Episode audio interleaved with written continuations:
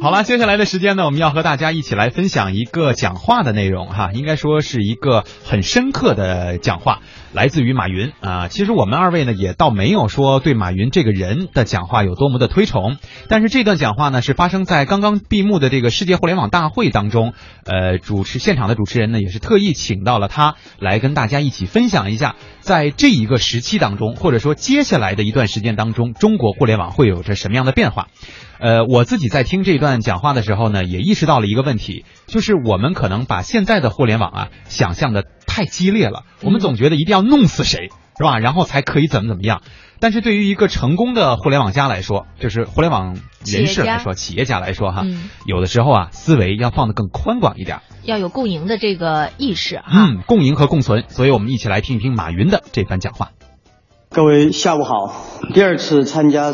世界互联网大会啊，过去的一年，我相信变化还是非常之大。去年我们这儿都是互联网界的这个业界的聚会，今年变了很多的新的面孔，啊，有国家元首，有各非通信行业的这种学者，还有整个各行各业的人。我觉得互联网必须是一个生态，而这个生态就必须有多物种。物种越丰富，生态会越健康，参与的人越多，才能真正做到共荣共存、相互依赖。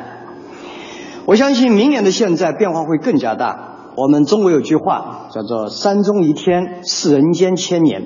虽然没有那么夸张，但互联网由于它的强大的能力，所看问题的角度、深度、广度的不一样，确实我们把一个月当一年用。啊，或者是一年当十年用，发展的速度特别快。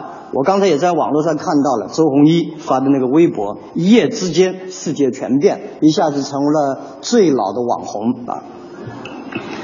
二十年以前，我在这个北京参加过一次论坛，一个研研研讨会，讨论互联网是否需要管理和治理。那时候呢，一九九四年年底，九五年年初。我说互联网都还没接近中国，就诞生了一批专家对未来要进行管理。二十年过去了，所有他们担心的问题都没有发生，但是没担心的问题全发生了起来。那么今天全球有三十二亿的互联网用户，其中十五亿人是出生于一九八零年以后。互联网已经深刻的影响了世界，光在中国已经有近七亿的人使用互联网。如果不对互联网的未来的发展进行系统的治理，我相信这是对全人类的挑战。当然，不是每个人都喜欢被管理的，或者说绝大部分的人都不是希望被管理的。我知道，在美国和在全世界有一批技术人员啊，一些自由思想认为互联网不需要管，就应该怎么该怎么样就怎么样。但是政府总是喜欢管。但是事实上呢，我觉得出了问题，大家觉得再管已经太晚了。毕竟今天二十年以前，也许我们不知道该怎么管，但二十年以后，我们必须要有一种治理的思考。互联网的特性就像乌镇的水一样，水是无处不达，必须互相连通；水又必须是清澈透明。第三，水又必须是公共的，所以水不是谁能管好，而是需要共同治理。各个国家、各个民族、各个文化的不同，治理的方法确实有不同。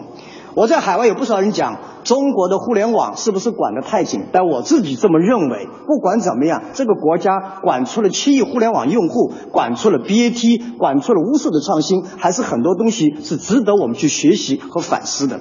就像阿里巴巴也一样，我们今天以前我特反对管，但是今天出现了假货，出现了欺诈，人家说你管理不严。所以还是需要有些管理。第二，我们正在进入从 IT 向 DT 时代的转型。IT 我称之为 Information Technology，DT 我称为 Data Technology。IT 和 DT 巨大的差异在于思想上的差异，重要的差异是不是？成功者必须是利他思想，只有让你的员工。让你的客户、让你的合作伙伴比你更强大，只有让你的竞争对手比你更强大，社会才会进步，你才有可能成功。互联网已经把大家把人类变成了一个共同体，在这里面你中有我，我中有他，并不是你消灭我，我消灭他的一种情况。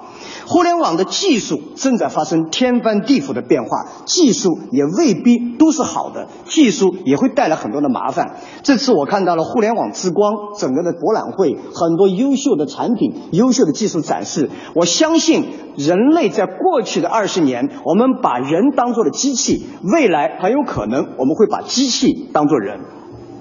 我相信未来的人衡量一个企业、一个个人的成功，不是你有获得了多少权利，不是你赢得了多少财富，也不是你头上有多少朵花环，而是让你的客人、让你的客户、让你的员工、让你的社会赢得更多的权利，获得更多的资源，获得更多的财富，获得更多的光环，才是真正的成功。技术和思想的变革一定会引来各种各样的不满和混乱。今天我呢，在中国也一样，有人说是卖假货的马云，也有人说是颠覆着马云、破坏着马云。我其实并不在乎，跟三十年以前邓小平改革开放所受到的压力和指责，跟现在反腐倡廉所受到的压力指责，我们这些算什么？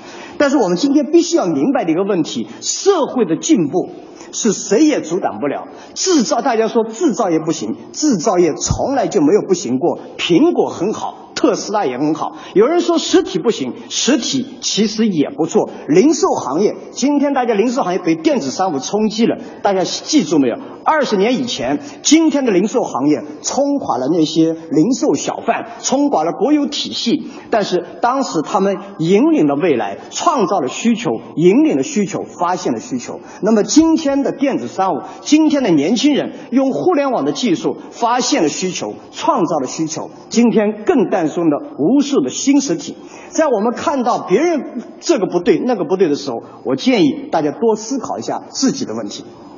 最后，我也想跟大家讲，整个社会的进步，刚才讲谁也阻挡不了，我们必须学会感恩昨天。没有昨天 IT 的积累，没有昨天全人类各个知识的积累，我们不可能走到今天。我们要敬畏明天，更要珍惜现在。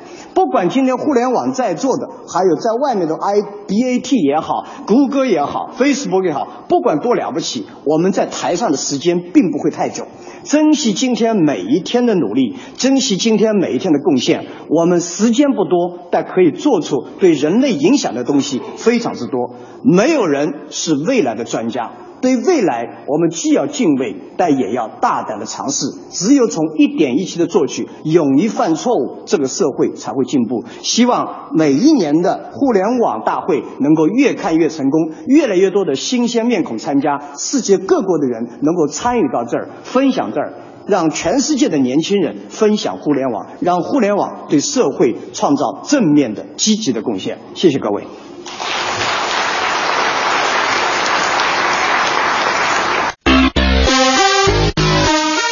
欢迎继续收听网络文化看点。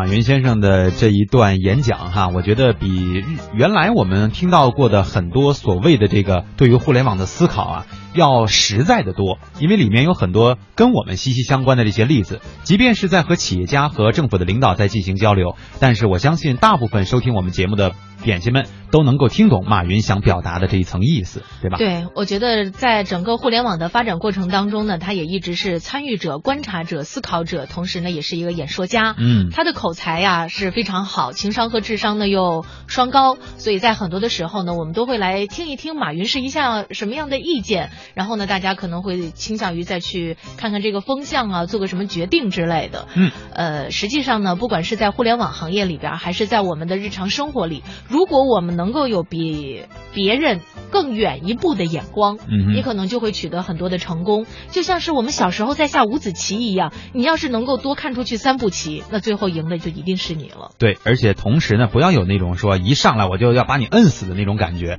刚才马云不是也说了嘛，对吧？在现在的这样的一个互联网圈当中，或者是时代时代当中，需要的是大家一起精诚合作，才能整个改变我们这个社会以及互联网的生态环境。